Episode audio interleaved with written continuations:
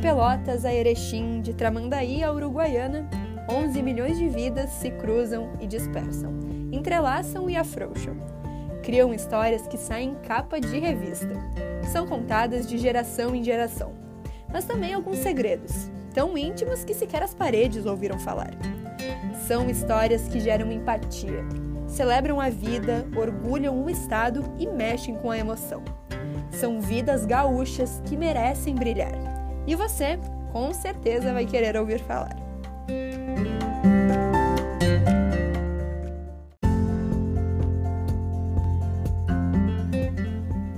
Esse é o podcast Vidas Gaúchas, um espaço de escuta e repercussão de histórias que merecem ser contadas. Vem com a gente ouvir essa. Radioterapia, mamoplastia, quimioterapia, mastectomia, acompanhamento psicológico. Esses são alguns dos tratamentos que mulheres diagnosticadas com câncer de mama precisam enfrentar. Em 2016, o Instituto Nacional do Câncer confirmou que a doença é a mais frequente nas mulheres da região sul do Brasil. Só no Rio Grande do Sul foram 5.210 casos localizados naquele ano. São muitas mulheres, cada uma com a sua batalha. Diferentes tratamentos, vitórias, mas infelizmente algumas perdas para essa doença que tem a sua maior taxa de mortalidade entre as gaúchas. Uma doença que sem dúvidas assusta. Mas ainda assim tem gente que consegue manter a tranquilidade nesse processo. Afinal, cada uma enfrenta essa batalha com suas particularidades. Nesse caso, a meditação, o reiki e a espiritualidade são protagonistas no tratamento. Foi em uma consulta ginecológica de rotina que Miriam descobriu um nódulo na mama. A doença era uma realidade distante demais. E processar o que o diagnóstico acarretava em sua vida a partir daquele momento não era uma tarefa tão simples assim. Até pelo meu trabalho, né? Sou terapeuta, sempre querendo cuidar de todo mundo, né? E, e aí eu pensei, não, mas segunda às cinco eu não posso. E daí, naquele momento, eu digo, não, Miriam, para tudo, que agora é hora de tu te cuidar, né? O autocuidado passou a ser o foco. Junto ao marido, começava aos 37 anos a luta contra o câncer de mama. Eu, eu, eu, eu fiquei tranquila desde sempre, porque assim, eu não tinha medo de morrer e eu sabia que não que isso ali ia ser só mais uma aprovação, sabe? Ia ser um desafio que eu tinha que passar e, e, e, eu tanto é que a questão do parar de parar de trabalhar tem pessoas que ficam trabalhando nesse período, né? Eu sentia que eu precisava parar porque era um momento justamente para mim isso. Eu, eu brincava que eu estava de férias forçadas, né? Na época o casal planejava engravidar, mas o sonho de ter filhos precisou esperar um pouco. antes disso, eu estávamos muito focados em uh, ter filhos, a gente queria engravidar e já fazia algum tempo e, e a gente não tinha engravidado. Então, eu estava muito focada nessa questão da maternidade, assim, né? Uhum. E eu lembro que o dia que a doutora me ligou, eu lembro que a única coisa que eu, que eu consegui, assim, não, não senti eu não senti revolta em momento nenhum, assim, nunca fiquei me perguntando por que comigo, porque na verdade tudo tem um propósito, sabe? E, e eu, eu aceitei muito de boa isso. E a única coisa que eu disse, assim, eu lembro que eu olhei para cima e disse: Deus, era para vir uma criança, não uma doença, né? Dois meses após o diagnóstico, optou pela retirada das duas mamas. A cirurgia de 4 horas e meia aconteceu em Caxias do Sul, a mais de 100 quilômetros de sua casa em Nova Prata. Mesmo com os tratamentos oferecidos pela medicina convencional, a fonte de superação de Miriam vem de dentro. Um dos segredos para enfrentar a doença com tamanha leveza e fé. E não poderia ser diferente. Trabalhando como terapeuta holística há 11 anos, entende que a cura parte de cada um de nós e o otimismo é a chave para a superação, seja qual for a circunstância quando a gente consegue olhar para a metade cheia do copo e não só para a parte que falta, né? Toda a diferença, porque sim, eu podia olhar para isso tudo, né? Olha, né? Tô com câncer de mama e agora todo esse processo, né?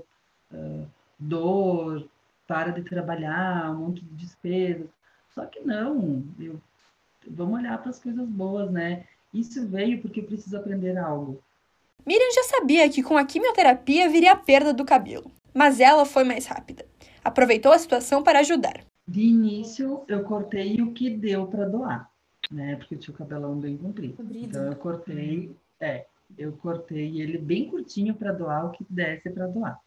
Porque eu sei a importância que é para quem quer fazer uma peruca, né? Ter o cabelo, Sim. né? Eu doei todo ele e eu deixei ele, eu cortei ele mais curtinho.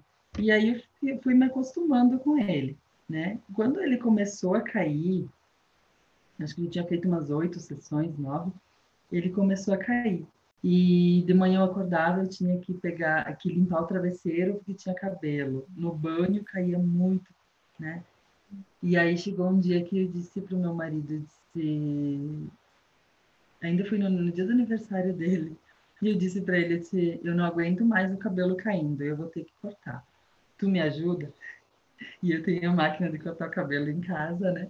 Sim. E daí ele, sim, vamos lá, né? E daí a gente cortou em casa. Aí o cabelo eu guardei, eu fiz um, um ritual de desapego que eu aprendi no Sagrado Feminino. Eu fiz um buraco na terra e enterrei ele com uh, enterrando tudo que eu não queria mais para minha vida. Mesmo com os olhares dos moradores de sua cidade e a pressão de seus pais, Miriam não botou perucas ou panos para cobrir sua cabeça.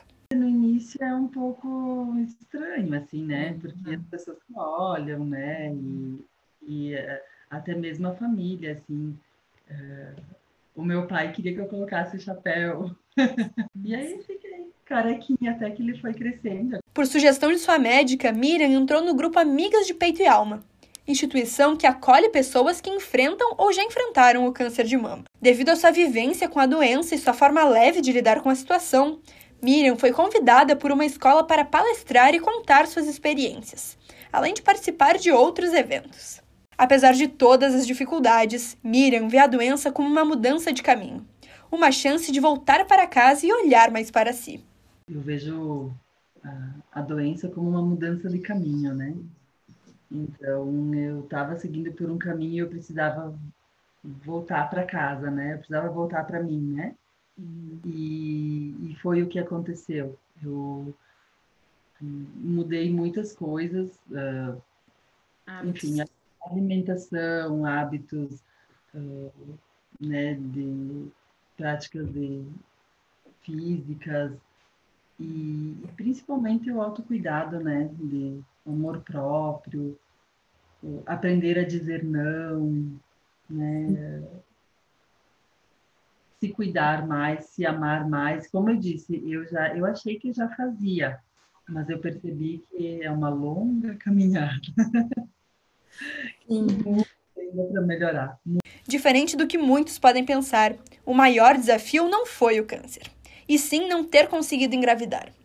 Porém, assim como a doença, Miriam já está superando essa questão.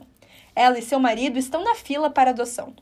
O maior desafio foi uh, eu não ter engravidado.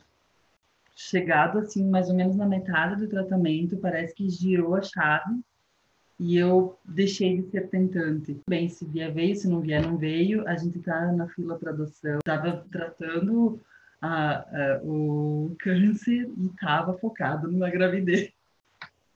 Eu diria para todas as mulheres que se cuidem, que façam exames regularmente. Miriam teve o privilégio de ter descoberto a doença cedo e ter tido todo o amparo necessário. É de extrema importância a prevenção e exames para diagnosticar o câncer precocemente. Fazer os exames nos momentos uh, anualmente, né? Enfim, conforme a orientação médica, é muito importante. E o, e, e o que eu não fazia, né? Que o toque, né? Miriam foi diagnosticada e tratada em meio à pandemia, porém recebeu todo o apoio e os cuidados. Hoje, a jornada contra o câncer de mama não acabou. Atualmente, realiza imunoterapia. Miriam segue sua batalha pegada à espiritualidade e espera poder ser um exemplo para outras mulheres. Tem mais história vindo por aí. Se tu tem uma história boa para contar ou conhece alguém que tenha, entre em contato com a gente pelo Instagram @vidasgaúchas. Aproveita e nos segue por lá para ficar por dentro dos próximos episódios. O Vidas Gaúchas é uma produção de alunos do curso de jornalismo da FAMECOS da PUC do Rio Grande do Sul. Eu sou a Maite Dalsoglio e junto comigo neste projeto estão Gabriela Bender, Lucas Dias, João Gabriel Pezzini, Maria Fernanda Luxinger e Martina Schneider. Obrigada pela sua companhia. Até a próxima.